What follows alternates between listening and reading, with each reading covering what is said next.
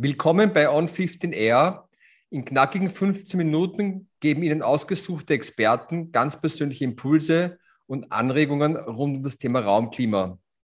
Ich bin Peter Skala. Mein heutiger Gast ist Heinz Fuchsig, Arbeits- und Umweltmediziner und in beiden Bereichen auch gerichtlich beeideter Sachverständiger. Hallo Heinz. Hallo Peter, schönen Gruß nach Wien. Schönen Gruß nach Innsbruck. Vielen Dank, dass du dir die Zeit genommen hast. Heinz, Arbeits- und Umweltmediziner, aber soviel ich weiß, nicht nur, aber auch. Kannst du uns vielleicht ein bisschen mehr über deinen Lebens- oder Berufsweg erzählen? Ja, also es hat mich früh, ich komme aus einer Arztfamilie seit über 200 Jahren, ja, und die, das muss sich auch irgendwie evolutionieren. Da kann man nicht einfach nur Chirurg werden oder so, sondern man muss was Neues machen. Meine Mutter war äh, Lehrerin für Biologie und Warenkunde und ich bin, glaube ich, mehr meiner Mutter nach als meinem Vater, auch wenn ich den Beruf von ihm übernommen habe, sozusagen. Aber ich sage immer, ich bin ein komischer Arzt. Ich habe keine Patienten. Ich bin nicht Hausarzt, sondern Häuserarzt. und äh, das hat mich immer schon interessiert, was gesund erhält und auch Kommunikation ganz, ganz stark. Also ich habe eine äh, äh, ähm, Ausbildung gemacht in Erwachsenenbildung. Das waren relativ viele Jahre Kurse und auch eine Baubiologie-Ausbildung speziell, bevor ich dieses Haus hier sozusagen ausgebaut habe. Das hat mein Großvater äh, gekauft 1913 und äh, dann aufgrund der Inflation sehr schnell nicht mehr viel gezahlt für die restlichen Raten. So ist halt die Geschichte. Im Krieg haben sie dafür wieder viel verloren. Aber äh, dieses Haus sozusagen war der Anlass, dass ich sage, ich gehe nach Innsbruck und ich äh, baue den Dachboden aus und deswegen will ich die Kenntnisse vorher schon haben und nicht nachher lernen, was ich alles falsch gemacht habe. Ja, es ist trotzdem natürlich nicht alles gut gelaufen oder perfekt, aber über die Jahre äh, hat man natürlich einiges Positiven erfahren oder dann äh, sozusagen seine Meinung wieder geändert. Zum Beispiel war ich jahrelang überzeugt, ich habe viel zu viel Wärmemedium äh, im oberen Geschoss. Äh, das könnte man fast mit der entstehenden Heizung im unteren Geschoss mitheizen. Und jetzt seit zwei Jahren kann ich auch mit dieser Heizung kühlen und bin heilfroh, dass ich sehr viel Wandheizung im oberen Geschoss habe, weil das natürlich besonders überheizt. Ja, und das, während des Medizinstudiums hat es mich schon immer interessiert, sozusagen. Da war ich auch im Umweltbereich sehr engagiert, Hainburg und solche Dinge und habe mitbekommen, dass die ökologische Seite oft rhetorisch schlechter war und habe dann äh, eigentlich eine wissenschaftliche Arbeit auf der Blutgerinnungsforschung sein lassen und bin immer mehr in diesem Bereich und habe dann gesehen, dass die Umweltmedizin auch viel Studien- und Forschungsarbeit am Computer bedeutet und die Arbeitsmedizin sehr viel ursächliche Sachen, Stressgeschichten und so weiter auch beinhaltet und habe mich dann für die Arbeitsmedizin entschieden und äh, da seit 25 Jahren meine Erfahrungen gemacht. Ähm, du hast schon leicht kryptisch äh, dein Haus erwähnt. Ähm, vielleicht gleich zur ersten Frage, das kann man ja vielleicht ganz gut verbinden, ja. weil ich ja von dem Haus schon einiges gehört und gelesen habe äh, tief Luft holen, also im Innenraum. Was bedeutet das für dich persönlich und an welchem Ort entspannst du am besten, also in deinem Wohnbereich? Wo, wo ist dieser Wohnbereich? Also das Tiefluft holen, das mache ich mehr im Freien, muss ich sagen, wenn ich laufen gehe. Oder am Berg, was in Tirol ja fast Pflicht ist. Äh, wenn ich nach Hause komme, gehe ich sehr gerne die Stiegen hinauf und äh, manchmal mache ich es mir auch sozusagen zum Spaß, äh, so tief wie möglich Luft zu holen und sozusagen dann zu merken, jetzt brauchst du wieder Sauerstoff, Stockwerk höher. Äh, zu Hause weiß ich nicht, ob ich so wirklich Momente tiefen Luftholens habe. Äh, ich mag einige Bereiche besonders, also die Terrasse im Sommer zum Beispiel natürlich, da haben wir davor eine Fichte äh, und zum Beispiel, wenn die Mieter unter mir die Fenster öffnen, dann rieche ich das, weil ich habe denen ihren Balkon, den wir zur ganzjährig benutzten Veranda umgestaltet haben, mit Zirbenholz ausgekleidet. Und das hat also sogar noch Jahre, nachdem sie es bezogen haben, jedes Mal, wenn die dann nach Hause gekommen sind und das aufgemacht haben, die Fenster, hat es bei uns oben auf der Terrasse nach Zirbe gerochen. Ja. Und äh, ja, äh, auch der Raum zum Beispiel, das ist ein ehemaliges Kinderzimmer. Ich freue mich natürlich sehr, wenn es wieder benutzt wird und ich den Computer nicht mehr da stehen haben kann weil ich wieder ins Schlafzimmer runterwandern muss, wenn meine Tochter da ist. Aber sonst ist das ein sehr angenehmer Raum mit Fenstern auf zwei Seiten. Das heißt Licht von zwei Seiten und auf der anderen Seite Aussicht auf zwei Seiten. Und das heißt aber auch natürlich, ich kann sehr schnell die Luft austauschen durch Querlüftung. Was natürlich ideal ist zum Lüften, wenn man keine Lüftungsanlage hat. Gut, du bist ja, du bist ja auch, wie du vorher erwähnt hast, Baubiologe und ähm, hast ja ein spannendes Projekt gleich mit dir selber gemacht. Äh, du hast es äh, House of Commons genannt. Das ist ja auch, äh, das war ja auch sehr stark in den Medien damals und auch vielfach ausgezeichnet. Ähm, ich denke, Teile davon hast du jetzt gerade schon ange, angedeutet. Äh, Könntest du uns über dieses House of Commons noch kurz etwas erzählen, was da so die Besonderheiten sind? Weil, so wie ich das gelesen und erfahren habe, sind ja Themen, die du damals schon angeregt hast und selber initiiert hast, gerade jetzt im Moment, also sozusagen up to date. Ja, also dieses House of Commons hat eigentlich eher als baubiologisches Haus äh, begonnen, dass ich halt die Fassade mit 8 Zentimeter Kork gedämmt habe äh, dem wahrscheinlich damals ökologischen Baustoff. Natürlich kann man nicht wiederverwerten, weil da auch noch der Putz aufgeklebt ist und vernetzt und so weiter. Äh, und die Balkone haben wir eben alle zu Veranden verschlossen mit innen unbehandeltem Fichtenholz, außen unbehandeltem Lärchenholz, das jetzt 26 Jahre später immer noch wunderschön ausschaut und funktioniert. Solche Dinge. Äh, später habe ich 2014 dann das Haus umgestellt auf eine Grundwasserwärmepumpe, wo wir von der äh, Kommunalkreditbank in der Förderung abgelehnt wurden, weil sie gesagt haben, das wird nicht funktionieren, weil wir keine Flächenheizung haben und das Haus eben zu schlecht saniert ist. Und heute sind wir ein Leuchtturm auf der Homepage von Klimaaktiv, weil wir mit 20 Kilowattstunden pro Quadratmeter äh, die nicht nur heizen können, sondern auch das ganze Warmwasser für die 35 Leute zur Verfügung stellen und noch dazu gratis kühlen können. Im Gegenteil, die letzten zwei Sommer, wo wir gekühlt haben, haben wir Energie gespart, weil das, was an Wärme den Wohnungen entzogen wird, geht ins Warmwasser hinein. Also wir sparen uns bei der Warmwasserbereitung. Ich habe da auch äh, Bilder mitgebracht, wenn man in einem klassischen Radiator hineinfährt mit dem Kaltwasser, da geht unten der Vorlauf hinein und der Rücklauf zurück von dem Radiator. Da bildet sich nur so ein Kaltluftsee aus und das kühlt natürlich einen Raum überhaupt nicht oder also marginal. Das ist ein Niedertemperaturradiator der hat hier Ventilatoren unten eingebaut, der holt im Winter mehr Wärme raus, äh, wenn die Vorlauftemperatur von der Wandheizung, von der von Grundwasserwärmepumpe nicht so hoch ist, dann kann man da wesentlich mehr aus dem rausholen und der führt auch dazu, dass das flächig kalt wird im Sommer. Ähnlich ist es übrigens, wenn man einen Radiator hat, der unten den Vorlauf hat und oben den Rücklauf, dann wird auch die ganze Fläche kalt. Das habe ich heuer im Sommer festgestellt. Das ist die billigste Lösung. Und das ist äh, die Wandheizung.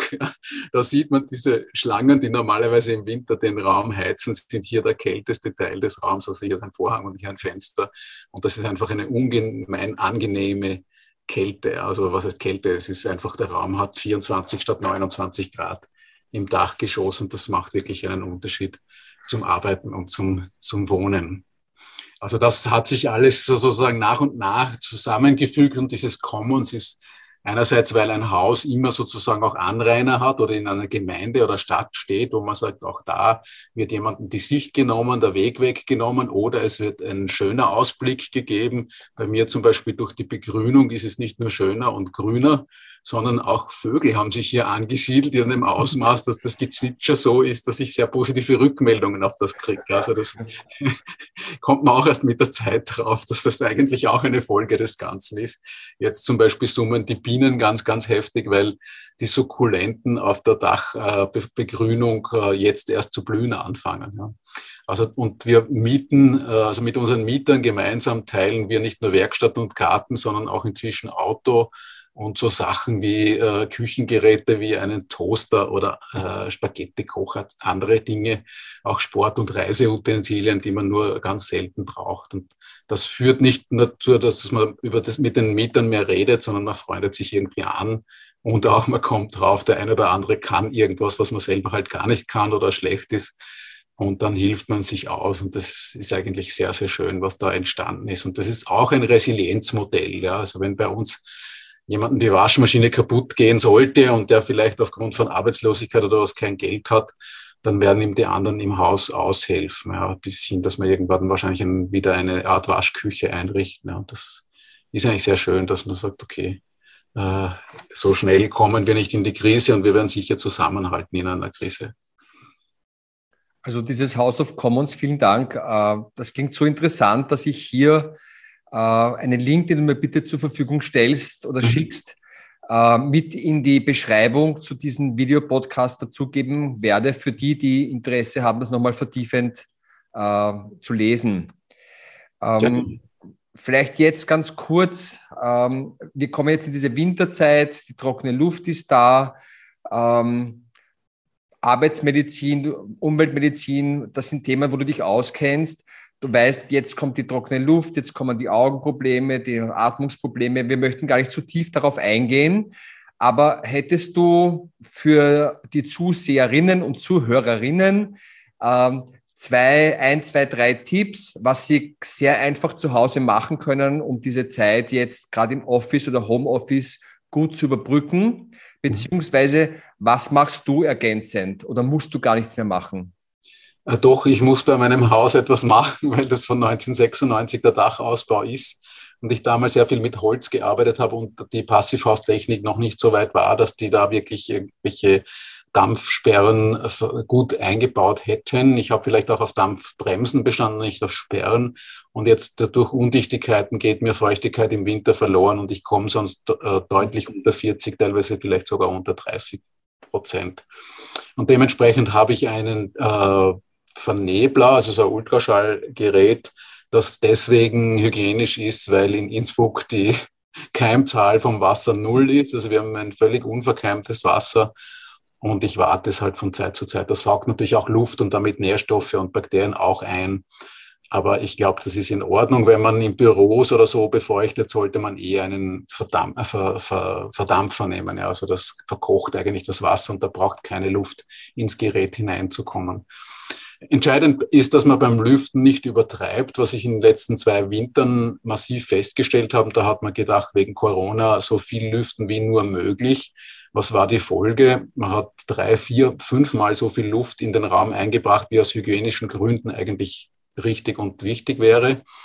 Und hat damit äh, die Luft dann von außen, auch wenn es draußen schneit, äh, wenn man das aufheizt auf 20 Grad, dann wird, trocknet das sehr, sehr stark ab, weil die Luft eben pro Grad Temperaturerhöhung sieben Prozent mehr Feuchtigkeit halten kann. Also die relative Feuchtigkeit sinkt sehr stark ab. Und wir hatten in Spitälern und Hörsälen äh, unter 20, teilweise unter 10 Prozent Feuchtigkeit. Mhm. Und das zerstört unsere erste Abwehr. Das ist der Schleimstrom.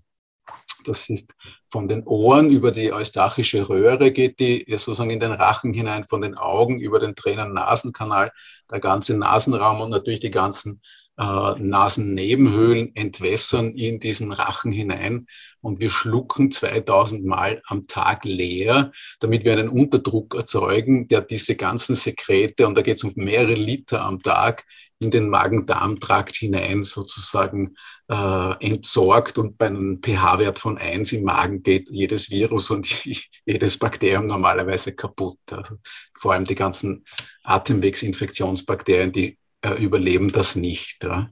Und es findet natürlich auch Immunreaktion statt und so weiter. Also das ist ein, ein super Ding der, der Abwehr, funktioniert aber nur bei einer gewissen Luftfeuchtigkeit. Und wenn der Mensch schon vorgeschädigt ist oder zum Beispiel Kontaktlinsen trägt, dann kriegt er durch die Trockenheit viel eher Probleme.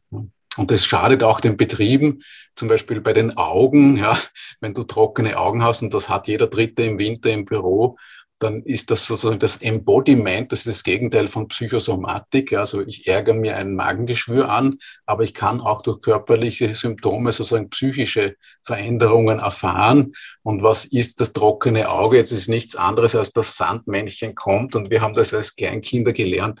Jetzt ist Zeit, schlafen zu gehen.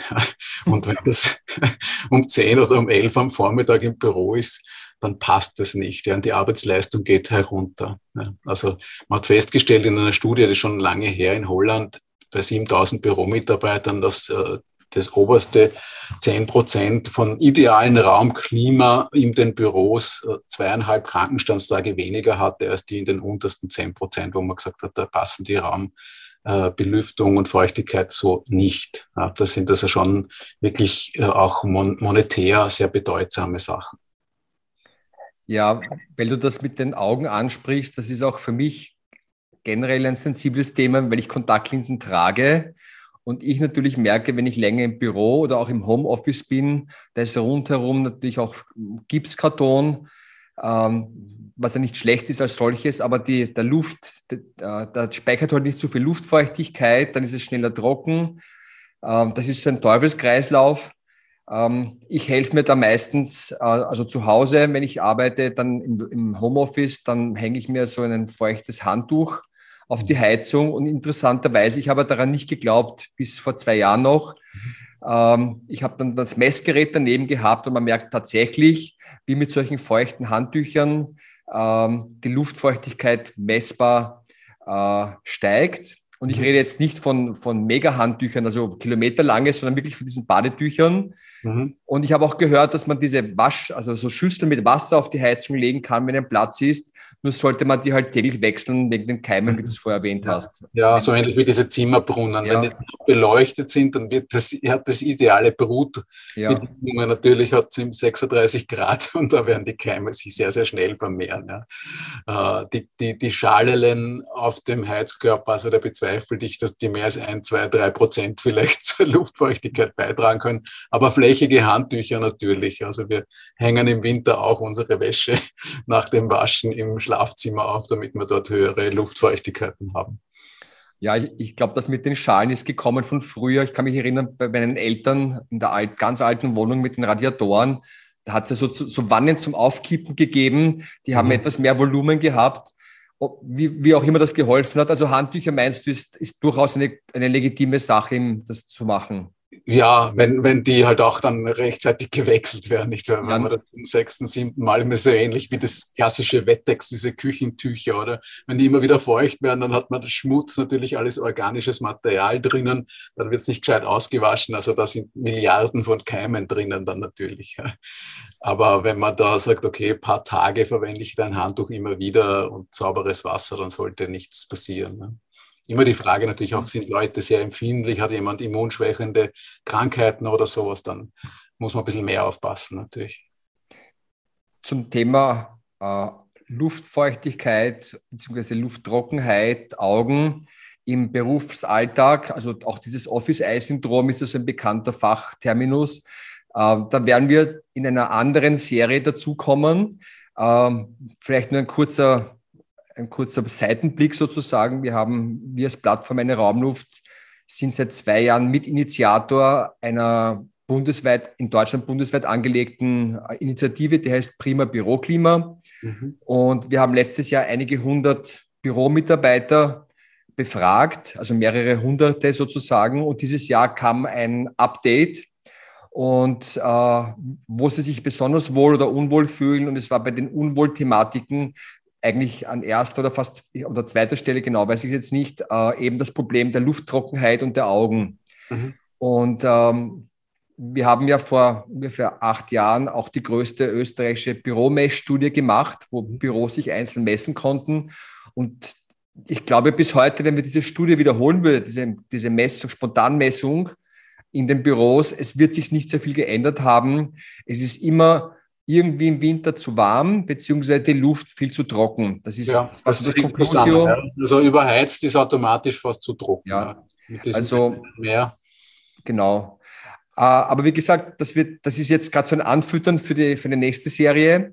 Äh, ich wollte noch fragen, die, der Zukunftsblick. Jetzt reden wir ja alle über die letzten Jahre vom Außenklima. Wir mhm. wissen, dass das Außenklima vor allem außen nicht nur unser Wohlbefinden, sondern die gesamte Fauna und Flora stark beeinflusst, also die Welt sozusagen. Mhm. Ähm, es ist wenigen bewusst, dass das Außenklima natürlich auch das Innenklima im Raum oder im Gebäude beeinflusst. Mhm. Ähm, vereinfacht gesagt, sei es auch nur, dass die Türen nicht zugehen, dass die auf- oder zugehen, äh, nicht mhm. gescheit geschlossen sind oder die Fenster. Dann kommen die Pollen hinein oder verstärkt die Pollen, dann kommen oder andere Feinstaub und andere äh, Emissionen hinein. Ähm, das heißt, das Innenklima wird immer mehr ein Thema werden, weil die Leute merken, dass das Außenklima äh, Gesundheitsschäden mit sich bringen kann, so auch das Innenklima. Mhm. Äh, gibt es hier oder wo siehst du hier die größten Herausforderungen oder Innovationen, äh, die das Thema Innenklima in den nächsten Jahrzehnten zum Beispiel äh, beeinflussen? Also ich glaube, dass wir fokussieren müssen in unserer Arbeit und uns konzentrieren wollen. Da gibt es von Daniel Goleman, diesen quasi Erfinder der emotionalen Intelligenz, ein Buch Konzentriert euch. Und das wird auch wegen der Großraumbüros wieder mehr Thema, dass wir sagen, wir können die Leute nicht ins Burnout laufen lassen, weil sie auch durch Lärm und andere, auch optische Ablenkungen ständig irritiert werden. Und Irritation ist zum Beispiel ein höherer Risikofaktor für Burnout als das Arbeitszeitausmaß. Das ist nicht überarbeitet, sondern das ist eine emotionale Erschöpfung und das ist Irritation und anderes. Und dementsprechend, und auch noch der Ältere, das ist ja auch die Babyboomers, da müssen wir jetzt schauen, dass die möglichst lang arbeiten und nicht in Pension gehen, um unser Pensionssystem noch irgendwie finanzierbar zu halten. Also da ist es ist jeder Arbeitgeber angeraten, für seine Fachkräfte, wenn er sie halten will, zu einem guten Raumklima zu sorgen. Und wir sehen einfach immer mehr Menschen, auch im höheren Alter, die Allergien entwickeln und dass die Zeit, wo man allergisch reagiert, immer länger wird. Also die Hasel, die beginnt dann so äh, Anfang äh, Februar zu blühen und Ende November haben wir noch das Ragweed. Also ich kenne jetzt Leute, die wirklich von Februar bis November ihre Symptome haben. Und für die ist Lüften wirklich keine Option. Ja. Also die mhm. fürchten sich, wenn das Fenster aufgeht, dass wieder Pollen hereinkommen und dementsprechend brauchen die sozusagen eine gefilterte Zuluft. Das ist wirklich eine tolle Sache. Und da gibt's auch ganz viel, was letztlich dann Energie spart. Ja? Weil wenn ich irgendwie lüfte, wenn ich nur einen Raum habe mit nicht sehr hohen Fenster, dann kommt Kaltluft hinunter und versickert irgendwie am Boden, bis das dann oben ist kommt zu keiner vernünftigen Walze wie bei einer Türe ins Freie. Da würde sich eine Luftwalze ausbilden, noch halbwegs gut durchmischt werden. Aber wenn ich kein gut dimensioniertes Fenster habe, auch wie bei Schulen zum Beispiel durch nur Fenster kippen, da tut sich fast wenig. Es geht viel Energie verloren und es trocknet im Hochwinter die Luft sehr stark ab. Also da glaube ich, ist auch diese Energiedebatte jetzt sozusagen nützlich, dass wir sagen, machen wir effiziente Systeme, zum Beispiel auch bei Hallen, Gewerbeproduktion bis hin zum Bäcker oder Friseur. Das in Zukunft wird der sich freuen, wenn die Energiepreise steigen, weil er seine Abluft mit Wärmetauschern rückgewinnt und dann verkaufen kann. Ja.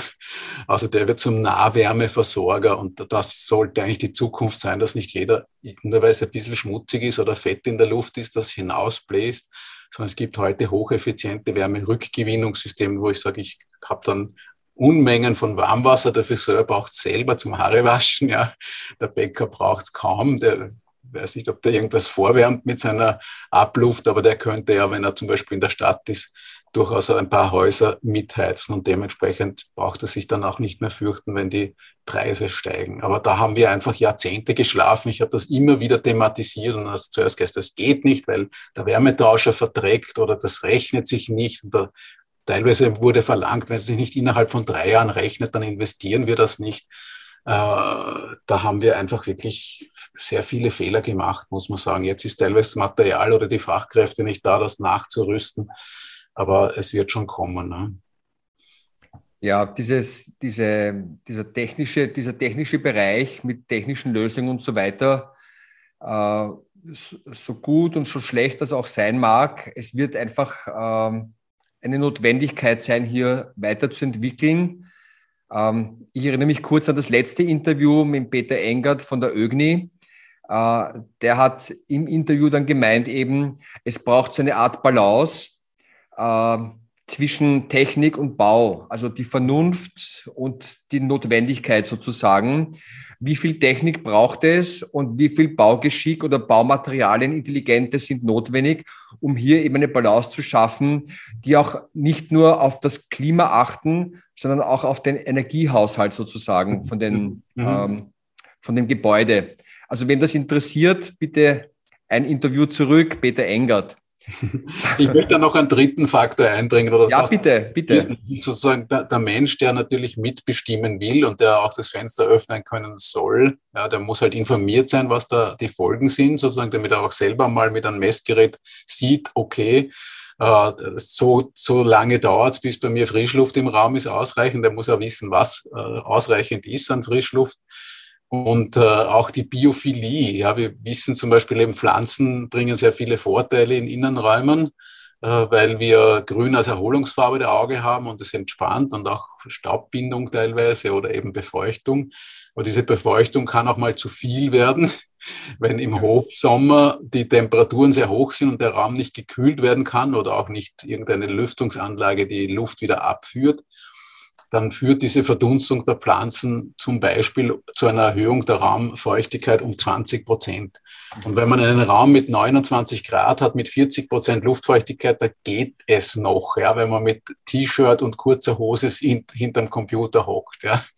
Aber wenn der Raum um 20 Prozent mehr Feuchtigkeit hat und 29, 60 Prozent Feuchtigkeit, dann empfinden wir das wie 32 Grad und 40 Prozent. Und da setzt die geistige Leistungsfähigkeit ziemlich aus. Also da hat man schon fast 50 Prozent Verlust an Leistungsfähigkeit.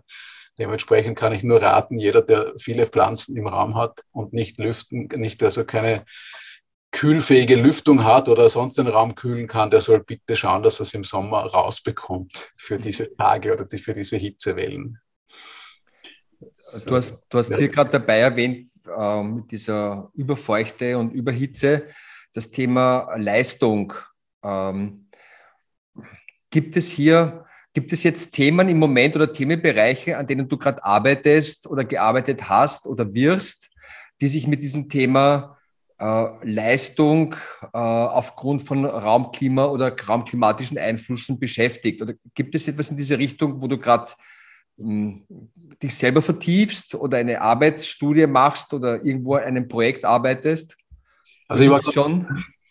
Das hat jetzt sozusagen mit der Luft relativ wenig zu tun. Ich war ja. letzte Woche beim größten Lampenhersteller Europas, das ist Eglo. Die erzeugen und verkaufen glatte 100.000 Leuchten am Tag. Ja. Da haben also Werke in China und Indien. Und da habe ich gesagt, ich möchte bitte eine Büroleuchte, die halt äh, auch hier jetzt, äh, Sie sehen die Unterschiede in meiner Gesichtsbeleuchtung, äh, auch in der Stärke ansteuerbar ist. Ja, das, also was ich hier habe, das Demo-Objekt erfüllt nicht zur Gänze meinen Wunschvorstellungen, auch nicht die zweite Leuchte, die ist eben von dieser Ego-Leuchten.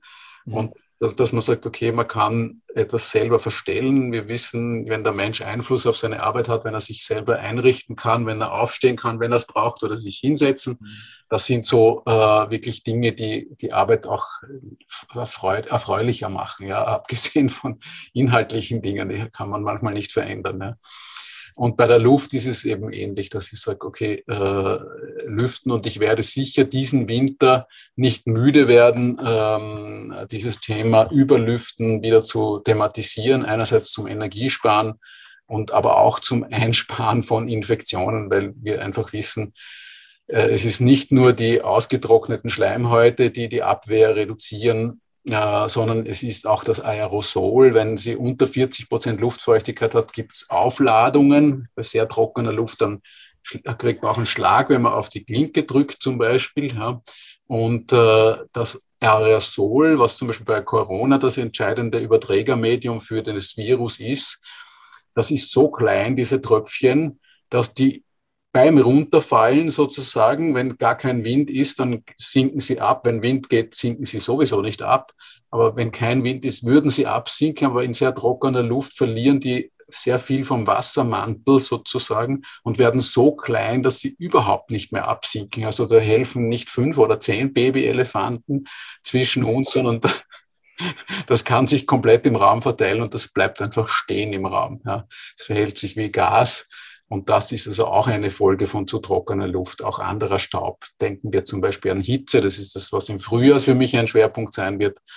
Die Hitzeresilienz von Gebäuden bis hin zur Blackout äh, bei Hitze, ja, wo du sagst, wenn es dann 40 Grad hat und die Aufzüge innerhalb von zwei Stunden über 65 Grad haben, auf das sollten wir vorbereitet sein.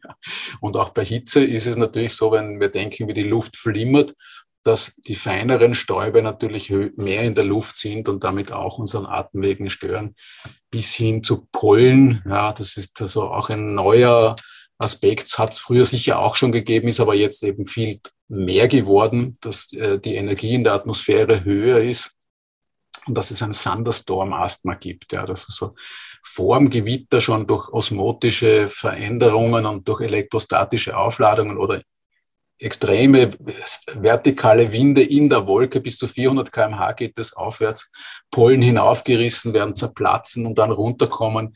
Und das, was als ganzer Pollen normalerweise in den oberen Atemwegen liegen bleibt und dort ein Heuschnupfen erzeugt, in die Tiefe geht und ein Bronchialasthma hervorruft. Das ist, das ist wirklich eine Gefahr, äh, wenn wir das übersehen. Und da haben wir jetzt Gott sei Dank alle FFP2-Masken in unseren Haushalten, die die Allergiker dann im Fall aufsetzen sollten. Ja. Das sollte man nicht, äh, sozusagen, wenn wirklich ein extrem heftiges Gewitter in der, in der Gräserpollenzeit zum Beispiel ist, ist das für äh, Heuschnupfenpatienten gefährlich.